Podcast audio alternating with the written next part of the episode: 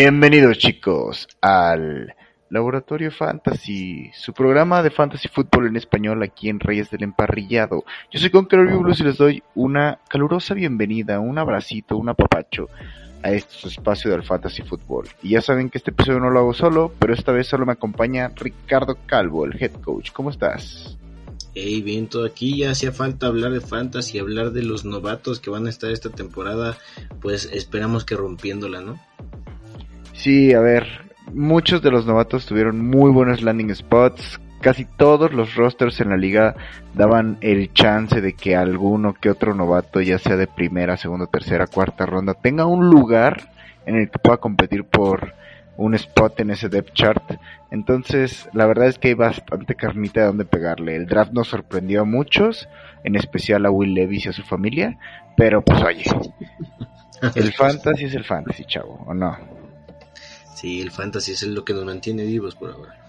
Sí, definitivamente. Si no juegas fantasy y este episodio lo estás escuchando, hey, únete al clan. La verdad es que es una manera muy divertida de ver un partido como Atlanta versus Carolina, si es que si es que tienes jugadores y cosas así. Pero bueno, entremos a lo que nos concierne hoy.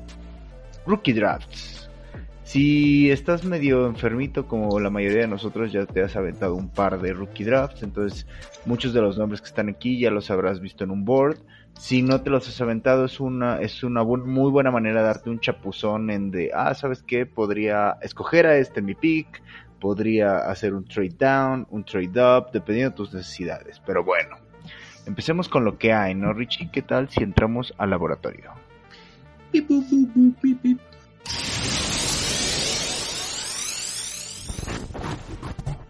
¿Qué jugadores deberíamos seleccionar en nuestros rookie drafts? Es una muy buena pregunta. Richie, ¿tú tienes la respuesta? Eh, claramente, el 1-0-1 de estos rookie drafts creo que es el, más consensus de los consensos que ha habido en, los en la historia de los consensos. Y es Villan Robinson, el, el, running back de Atlanta, seleccionado en la, en la posición número 8 de este draft. Es, yo creo que uno de los mejores atletas, no solo corredor, sino pues un, gran atleta, un atleta muy completo que al parecer Arthur Smith lo está ocupando también como receptor de pues de eh, rutas cortas, entonces también tiene mucho potencial en PPR y no solo en Dynasty, sino en, en ligas redraft también. Sí, a ver, lo de Villan Robinson ya es una locura. Si no se está yendo en el 1-0-1 en tu liga, pues muy probablemente sea una liga superflex en donde tal vez el primer este el primer equipo que selecciona a huevo necesita llevarse a un coreback, pero de ahí en fuera, Villan Robinson lo catalogaban como un Breeze Hall en esteroides. Se fue en el número 8 a un equipo que claramente no había tenido una identidad en los corredores desde hace un buen rato. Las acciones de Tyler Algeyer se fueron al puto suelo. Y pues ahorita Villan Robinson es el número uno. Este chico va a hacer de todo muy probablemente la gente espere que tenga, no sé, 30 carreras por partidos. Y sabes qué, no los culpo. Con el talento que tiene Villan Robinson es el, es el claro ejemplo de lo que podría ser un running back alfa en fantasy football. Pero no fue el único running back que dio de qué hablar en el draft.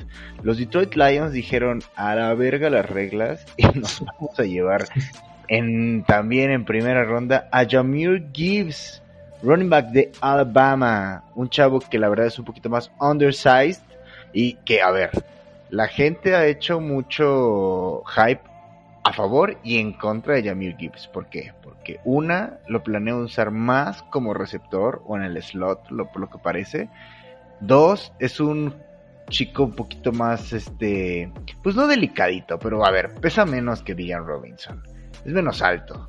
Eh, en, definitiva, en definitiva, su rol no es alguien que le puedas entregar el balón 15, 16, 17 veces y no esperar que se rompa. Es un joystick humano, sí, claro, pero a ver, en la liga te vas a enfrentar a defensivas que no importa qué tan bueno seas, algún cabrón te va a alcanzar. Eh, yo no sé si tú estés tan alto en Jamir Gibbs, pero muchos también se lo están llevando a veces en el 1-0-2, en, en ligas de un solo coreback y de todas formas, en el top 5, en ligas de Superflex, si es que llegas a tener una, yo he visto algún loco que dice, yo me voy a aventar por el Jamir Gibbs.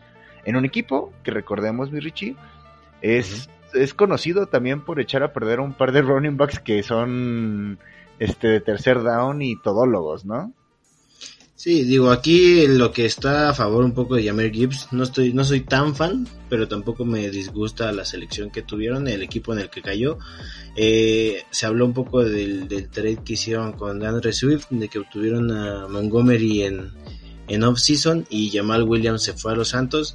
Entonces es un backfield completamente nuevo y Dan Campbell por ahí dijo, no me acuerdo si fue Dan Campbell o el coordinador ofensivo, pero dijeron, yo no seleccioné a DeAndre, Swift y sí seleccioné a Jameer Gibbs. Entonces, a mí me hace pensar que, que, es que lo van a utilizar mucho a Jameer Gibbs y para mí, por ahora, suena que él va a ser el que va a tener todo el, el volumen eh, en, en, esa ofensiva. Entonces, creo que pues es un gran pick Dynasty al final de cuentas. David Montgomery también ya está pues dando las últimas, no tanto por la edad, que sí es un poco el factor, pero más que nada por las lesiones, se lesiona bastante.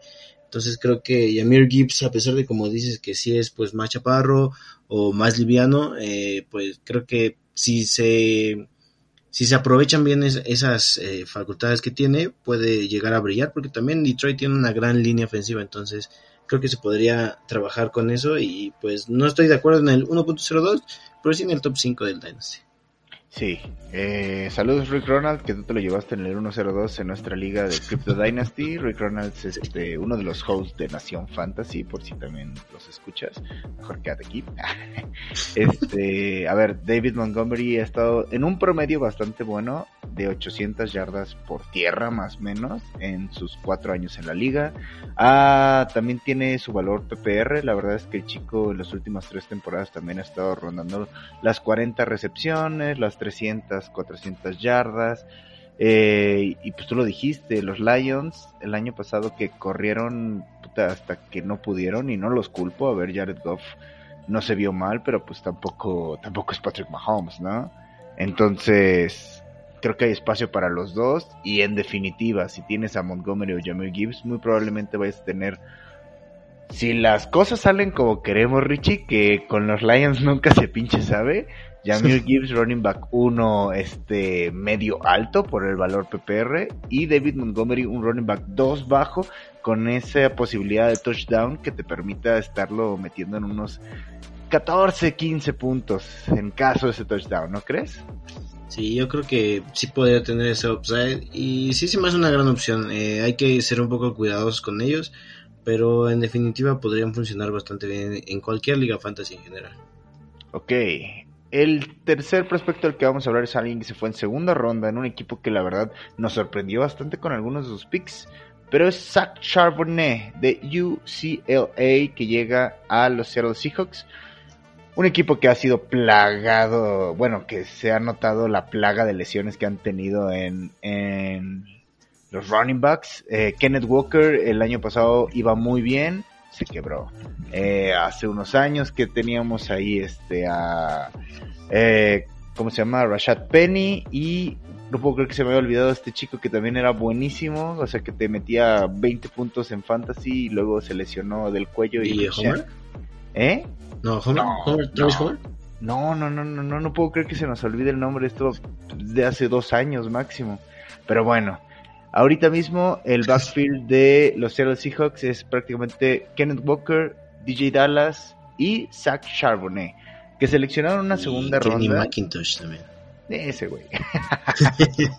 Seamos sinceros. Eh, Zach Charbonnet era un, un running back que realmente se asimilaba bastante en las condiciones físicas a Villan Robinson entonces la idea de que, a ver, si Kenneth Walker no logra otra vez mantener el volumen, pues Zach Charbonnet de una u otra forma va a tener que tomar la batuta. Y otra vez, el equipo pues está plagado de bastantes estrellas. Dickens Metcalf, Tyler Lockett, Jackson Smith en Jigba, que hablaremos de él un rato, Noah Fant. Eh, pues Gino Smith todavía no es una estrella, pero honestamente se ve muy bien. Zach Charbonnet cae en un gran landing spot. ¿Te gusta como el tercero más este llamativo aquí? Eh, no sé, la verdad es que este, este backfield es un poco complicado. Eh, creo que en Fantasy va a ser pues de locos hasta que no empecemos a ver bien los partidos. Eh, porque pues, veamos mucho los entrenamientos, pero pues es que tener tanto talento ahí tanto talento similar, ahí es, es, va a ser un poco complicado.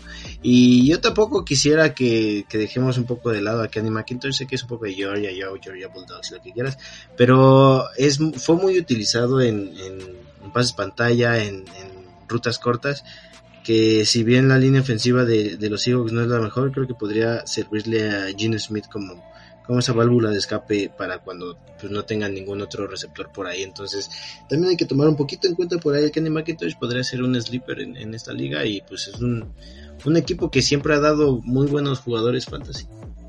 Úrale, siempre te salen los Georgia Bulldog y aquí lo escucharon primero, ¿eh? McIntosh, el nuevo Elijah Mitchell. No lo digo yo, lo dice la Biblia. Devon Achan, Akan, Aquan de Texas A&M lleva, llega con el pick número 88 overall, 84 overall a los Miami Dolphins, otro equipo cuya identidad en los running backs, pues la verdad es que es pobre. ¿Por qué? Porque tenemos en primera línea a Jeff Wilson y en segunda a Mustard y de ahí pues Miles Gaskin, Salvon Ahmed, nombres que han brillado un poco, pero pues honestamente no pueden mantener una titularidad mucho tiempo, llámese por lesiones, llámese por producción, llámese porque realmente el juego terrestre de Miami pues ha sido muy compartido y tal vez por eso a veces es tan bueno. El año pasado tuvimos varios partidos donde Raheem Mostert llegó a los 20 puntos, donde Jeff Wilson llegó a los 20 puntos y la idea es que si estos chavos con 27 y 31 años respectivamente pueden hacerlo, Devon Achan con sus 21 añitos viene a romperla. Otro de los jugadores que está yendo prácticamente en primera ronda en este en las ligas eh, Dynasty, justamente porque pues la posibilidad de entrar al depth chart como running back 1 o 2 está súper abierta, ufale. Eh, yo personalmente no soy un gran fan y no era un gran fan de Devon Achan ni de casi ningún otro running back que no se llamara Villan Robinson y Jamir Gibbs de esta camada, pero veo que la gente lo está subiendo mucho. ¿Tú estarías dispuesto a gastar este pick? ¿Te gusta este pick? ¿No te gusta? ¿Lo consideras bien aquí como el cuarto? No, yo, yo es que, o sea, en profundidad de corredores esta temporada en los rookies, la verdad es que no hay demasiado. Eh, tal vez está un poco inflado. No hay que olvidar que, que Miami está funcionando un poco como funciona, como ha funcionado San Francisco los últimos años. Que pues tienes un comité de, de running backs ahí. Realmente no hay uno que sea el alfa, uno que tenga más toques en general. Simplemente va partido tras partido pero pues podrías ahí snipear eh, algunos partidos a ver si latinas en el cual tenga mayor volumen de bomb, pero no sé, es, es, para mí es un pick riesgoso. A mí también, no sé, o sea, te digo, no sé si me gusta. Y otra vez, estamos completamente conscientes aquí en Reyes del Emparrillado que el hecho de que al momento de hacer el análisis pre-draft no estuviésemos convencidos de esos prospectos, no quiere decir que ellos no puedan evolucionar durante el camp, durante la pretemporada. A ver, son deportistas de alto rendimiento, nunca sabes cuándo van a dar el salto, ¿no? Eh, pero de entrada sí, tampoco soy el gran fan. Este, de hecho, creo que el siguiente nombre debería estar aquí en nuestro cuarto lugar. Lo voy a mencionar, aunque también es otro rival divisional tuyo. Y es Roshan Johnson eh, 105, 115 creo que fue el pick, sí, déjame, sí, 115 es el pick en el que se lo llevaron los Chicago Bears después de partir caminos con David Montgomery. Hey, 6 pulgadas, 225 libras, un tanquecito. Un tanquecito que va a llegar a formar parte del nuevo y mejorado backfield de los Chicago Bears con Donta Foreman y Khalil Herbert. Dos corredores que el año pasado la verdad se vieron bastante bien individualmente eh, Donta con Carolina y Khalil Herbert, pues prácticamente quitándole una muy buena parte de trabajo a David Montgomery. Eh, ¿Por qué es tan llamativo Roshan Johnson si es que acabamos de traer a Donta Foreman y Khalil Herbert pues, todavía es novato, tiene su segundo año? Pues que al parecer el front office lo ama, güey. Asimismo como Jamir Gibbs, no me acuerdo si fue, si fue el GM o el head coach, pero uno de los dos dijo es que amamos a Roshan Johnson dentro y fuera de la cancha. Es un prospecto que ya tenían ellos en la mira desde hace mucho tiempo, gracias a nuestro insider Fantasy Rookie, que predijo bastante bien ese pick. Dijo Roshan Johnson va a ser un Bear y un Bear terminó siendo una cuarta ronda que para al parecer para el front office fue impactante. Entonces, los Johnson tienen un, verdadero chance, güey, de terminar como el Robin Vacuno si se pone las pilas. Por el talento físico que tiene y porque también los Chicago Bears creo que ahorita están dispuestos a probar hasta que se encuentre, ¿sabes? La combinación perfecta en la ofensiva para hacer esto caminar hacia un... ¿Qué te gusta, amigo? ¿Líder divisional? Está complicado, ¿eh? Este, los Chicago Bears tuvieron una gran mejoría este offseason. En el draft tuvieron un gran draft. Eh, puede ser una sorpresa si Justin Fields logra jugar como los últimos partidos creo que se pueden hacer grandes cosas. Y Roshan Johnson creo que sí debería ser el cuarto. Eh, tiene en, en los en, el calendario, la dificultad de calendario para corredores está en la posición número 12. Eh, todo esto es fantasy claramente.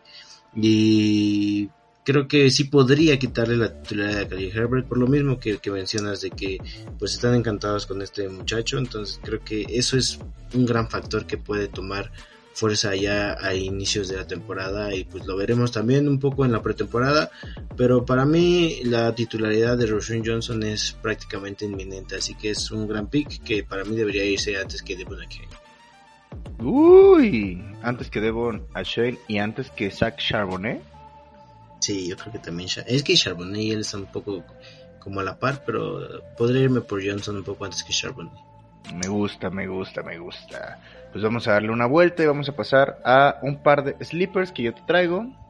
Eh, de entrada, pues creo que el que hace como a todos un poquito de ruido es Tank Bixby, este de Auburn. La verdad es que Tank para mí era, para mí, el tercer, cuarto corredor más preparado de esta camada, de una camada que otra vez no me, no es mi favorita, no ha sido mi favorita y siento que está bastante floca. Llega a unos Jacksonville Jaguars que también siento que están dispuestos a probar que Travis Etienne puedan cuidarlo y que tenga Tank Bixby. ¿Cómo me cuesta su apellido, cabrón? Esta oportunidad porque es un corredor más grande que Travis Etienne. Creo que justo era lo que necesitan para romper un poco más la línea para esas jugadas en zona roja. Creo que Tank podría ganarse una muy buena este, oportunidad dentro. Otro jugador que me gusta mucho es Evan Hall, que llegó a Indianapolis Colts con el pick 176, muy lejos en un backfield que pues está comandado claramente por Jonathan Taylor, pero de ahí en fuera Zach Moss y Deon Jackson creo que son circunstanciales. Evan Hall creo que es uno de esos sleepers que eh, se probó un poco la mentalidad más que el talento que ahorita mismo él tiene, en, viene de la Universidad de Northwestern y fue el chico que en el combine, eh, no importa qué drill fuera, lo terminó siempre en la zona anotación. Eh, ya lo habíamos dicho, ese tipo de actitudes le iba a conseguir un lugar dentro de algún equipo y creo que el landing spot también ayuda muchísimo. Y voy a poner este último nada más porque la verdad pues por puro depth chart yo también me la jugaría y es TJ Spears que es prácticamente más un running back de tercer down. Creo que la oportunidad aquí está de dos formas. Una, Derrick Henry pues no se hace más joven Hassan Haskin, pues la verdad es que apenas encontró un poco de error al final de temporada y no hay prácticamente muchos receptores a los cuales pues tú les puedas tener miedo, ¿no? Chigosien o Cuonco mostró mucho, pero pues me hace falta verlo más para tenerlo ahí arriba. Trellon Burks argumentablemente no ha sido el mejor pick de primera ronda en cuestión de pues, los Titans. Nicky Westbrook y mm, güey, a veces se me olvida de tu nombre y está cabrón, Cal Phillips igual, o sea, la oportunidad están ahí. Espero que te hayan gustado mis tres este, sleepers. No sé si quieres agregar alguno o quieres comentar algo de alguno de estos. Yo nada más quisiera agregar a Chase Brown de, de, Cincinnati, creo que por ahí podría dar un poco la sorpresa junto con Joe Mixon. Uy, sí, porque aparte está de... entonces creo que podría ser que gran opción ahí. Porque está el otro, ¿no? ¿Cómo se llama? Chris Evans. Como sí, a ver, se fue a Denver. Joe Mixon está nada de que lo arresten. Y Trayvon Williams, que es el que hablaban, por ahí hubo rumores de que, ah, como que la, el front office le quiere dar más chance. Pero, güey, tiene cuatro años de experiencia de 25 años y no ha superado nunca en su perra vida las 158 yardas. Eh, sí, probablemente Chase Brown sea bueno. A mí no me gusta otra vez. Chase Brown es otro de esos, este, como ese prospectos que a mí no me llamaba nada la atención, entonces te lo dejo a ti como tu sleeper inminente y con posibilidades de que me caigas la boca. Eh, pasemos a los receptores, vamos a ser rapidísimos con esto, yo creo. Jackson Smith en Jigba. Para mí, este güey no debería ser el número uno. Y lo voy a decir mil veces. El güey tiene talento, porque si no, no estaría en, la NFL, si no, no hubiera sido así. Pero un dato curioso para todos los que no saben, y cada vez que lo digo la gente se saca de pedo. Jackson Smith en Jigba en toda su carrera colegial tuvo 1700 yardas aproximadamente. De esas 1700 yardas metió 1600 y no sé cuánto en la segunda temporada. En la primera prácticamente estuvo invisible, 45 yardas creo, y en la tercera se lastimó y tampoco pudo tener creo que más de 100 yardas, 200 yardas. ¿Qué a mí me hace pensar esto? Ey, sí, cuando estabas junto a Garrett Wilson lo superaste en yardas, se ve que claramente tiene se ve que claramente tienes explosión, pero güey, eh, Garrett Wilson es un güey que desde la desde junior estuvo produciendo hasta su senior. Jackson solo produjo un año. Y a ver, yo también me la arriesgaría. Pero para mí hay otro receptor en esta camada que debería estar ocupando el puesto número uno en Rookie Draft, sí o sí. No sé qué piensas tú. Eh, sí, tampoco me encanta como el número uno, pero creo que sí es un top 3 indiscutible de esta, de esta camada. Eh, creo que llega un gran equipo, tal vez no va a dar el salto este año porque pues DK Metcalf y Tyler Lockett todavía, pero la salida de Lockett parece inminente más con este pick, así que creo que sería un poco más la selección a futuro, más en Dynasty que en Redraft, pero sí me gusta, top 3. Top 3, ¿quieres tú darme tu número 2? Para mí el número dos tiene que ser Quentin Johnson. eh, creo que es un poco por lo mismo de que pues o Keenan Allen o Mike Williams, que a pesar de que tienen todavía contrato, puede que alguno de los dos salga por trade pronto, no en esta temporada, pero yo creo que en unos dos, tres años uno de ellos dos va, va, a salir. Y Quentin Johnston creo que va a ser la nueva cara de, de los Chargers. Hay que recordar que Justin Herbert puso también varias marcas como novato. Nada más falta que dejen de estarse jugando todas las putas cuartas oportunidades que existen en el juego. Pero de ahí en fuera han tenido, entre comillas, un buen cocheo ofensivo que favorece el juego aéreo y Quentin Johnson es un gran receptor que tiene eh, pues eh, las medidas para poder eh, competir, para poder ser agresivo en esas recepciones, en jugadas largas. Y pues sabemos que Justin Herbert es un gran quarterback. Entonces Quentin Johnson para mí es el segundo. Y para mí debería ser el número uno. Quentin Johnson es este receptor X que, tan, ay, que tanto quiere el mundo. Estamos hablando de un güey enorme, o sea, ir físicamente grande y con velocidad como si este cabrón hubiera robado un Electra, güey, en plena pandemia. O sea, Está perro Quentin Johnston. Produjo los tres años que estuvo eh, con los TCU, ¿cómo se llama? Horn Frogs. Eh, y le lanzaba Max Duggan, güey. A ver, que Max Duggan también llegó a los Chargers. Mira, en una de esas, güey, a ver, yo nunca quiero lesiones, pero puta, si llega Max Duggan por algo, por X o Y razón, que un día le di diarrea. Perforen la cara. güey pues güey, sabemos que Quentin Johnson, pues favoritillo por ahí.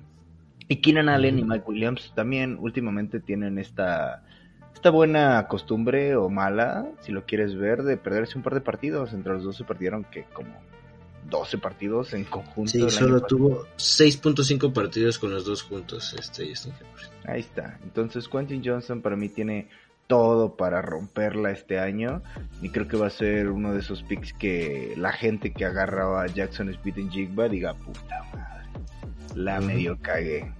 En el número 3 tenemos que poner a Jordan Addison. ¿Por qué? Porque va a estar junto a Justin Jefferson, que pues a ver, no mames, San Justin Jefferson en, en Fantasy. Eh, KJ Osborne, Jalen Rigor, eh, pues no, no figuran. Tal vez TJ Hawkinson y él se compartan un poco de targets, no necesariamente en la misma zona, porque pues juegan dos posiciones diferentes, pero pues si Kirk Cousins sigue lanzando como es, definitivamente el target share podría cambiar un poco a favor de Jordan Addison. Entonces, no me gusta Jordan Addison porque también siento que es un, es un receptor un poco delgado. Eh, o sea, en campo abierto es imposible atrapar a este güey si todas las jugadas las sabe aprovechar así, no mames, va a ser un pixazo increíble. pero ya lo he dicho varias veces, un Jordan Addison es, o sea, se nota la diferencia del Jordan Addison en campo abierto y en cuantito un güey, un corner le pone la mano, no sé, güey, como que como que ya es un reflejo este güey que dice suelo a la verga, ¿sabes? Entonces, eso también puede ser bueno en la liga porque pues se va a cuidar mucho. Eh, y pues otra vez, si vemos lo que vimos de, eh, Jordan Addison en USC, este güey de todas formas va a estar rondando ese top 30 de receptores en la liga. Sí, yo creo que Jordan Addison es un gran número 3. Eh, tiene ahí el upside de que podría, como dice, ser el, receptor número 2 después de Justin Jefferson. Y pues a final de cuentas eso es lo que importa, ¿no? El tener, el tener targets más en, la posición y en ligas PPR, así que Jordan Addison me gusta bastante en Minnesota, pero ya también necesitan un cambio de quarterback, así que no sé qué tan a futuro vaya a funcionar esto. Mm, mm, Minnesota, debiste ir por Will Levis, ah, ¿verdad? Sí. Safe Flowers en los Baltimore Ravens con el pick número 22 acompañan ahora a Rashad Bateman, Odell Beckham Jr. y San Nelson Agolor. no es cierto, Mark Andrews en este cuerpo de receptores. O sea, la cara de los Baltimore Ravens en el cuerpo de receptores cambió brutalmente de 2022 a 2023. Lamar Jackson ya está asegurado y pues las cosas se ven bien. Safe Flowers es un güey que antes de llegar al draft ganó bastante peso en musculatura y que la verdad aunque no me gusta más que Rashad Bateman, eh, pues mira, Bateman tampoco me ha producido como yo esperaba que produciera. Entonces, bien podría quedar en el string 2 detrás de Odell Beckham Jr. o incluso ser Flowers Beckham Bateman. Eh, Bateman es un poco más característico por, pues ya sabes, es más grande. Es, las recepciones competidas yo creo que van a ser lo suyo. Entonces, eh, no necesariamente tiene que quitarle muchos targets flowers, pero pues el target share sí se podría mover bastante equilibrado, ¿no? Y también tomando en cuenta que pues Mark Andrews no está muerto, güey. Isaiah Likely, que para mí era el mejor a la cerrada de la camada pasada, sigue vivo y, y yo espero que dé un paso al frente.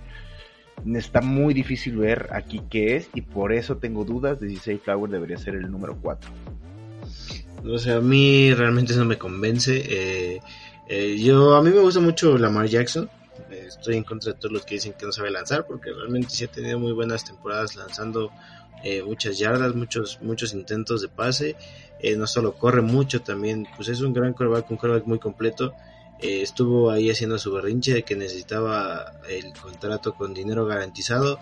Lo entiendo de cierta forma porque pues es una posición en la que si te lesionas tantito puede que ya valga madre es tu carrera completa, a, diferencia de algunas otras posiciones, eh, pero no sé, no, no, no me encanta el esquema ofensivo que tiene Mark Andrews, claramente ahí es el alfa, es un Travis Kelsey en Baltimore, y pues no sé, no me encanta Safe Flowers en el 4, ni siquiera en el top 5 me gusta Safe Flowers.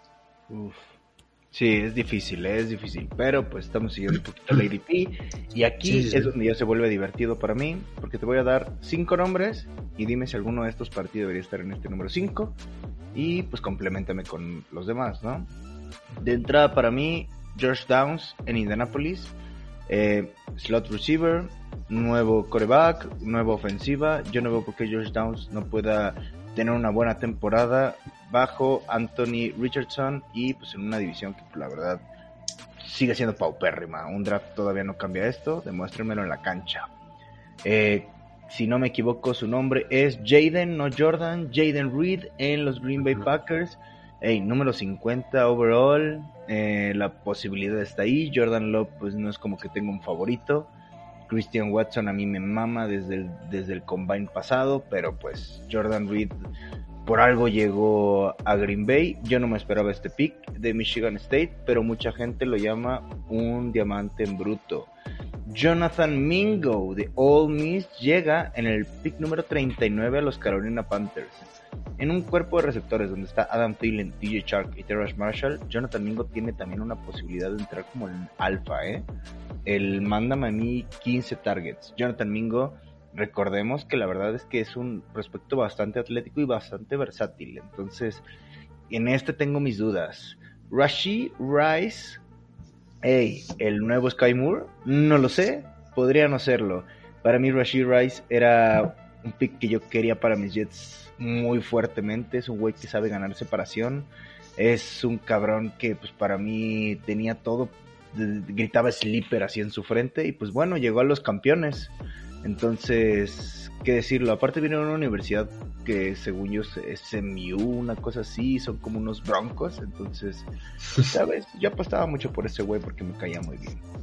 Y Jalin Hyatt en los New, York Giants, este güey que viene de Tennessee, eh, compañero ahí de Villan Robinson, eh, venía de una lesión, pero parece ser que va a estar bien, que va a estar en el minicamp, este, está haciendo ahí sus drills 7 versus 7. Eh, Jalin, eh, Hyatt también es uno de los güeyes que podría tener mucho, mucho volumen por el hecho de que pues está Paris Campbell, Isaiah Hodgins, Darius Slayton, Darren Waller, Wendell Robinson, Jamison, Jamison Crowder, Sterling Shepard, o sea, todavía no se ve un alfa ahí. Dije como 20 nombres porque pues así se siente, así se siente ver el roster. Y ya por último, Tank Dell.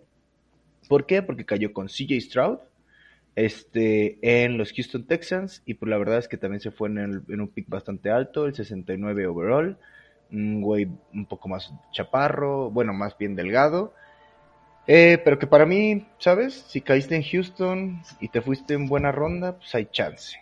De todos estos, el que más a mí me gusta, así sin mucho que decir, es George Downs.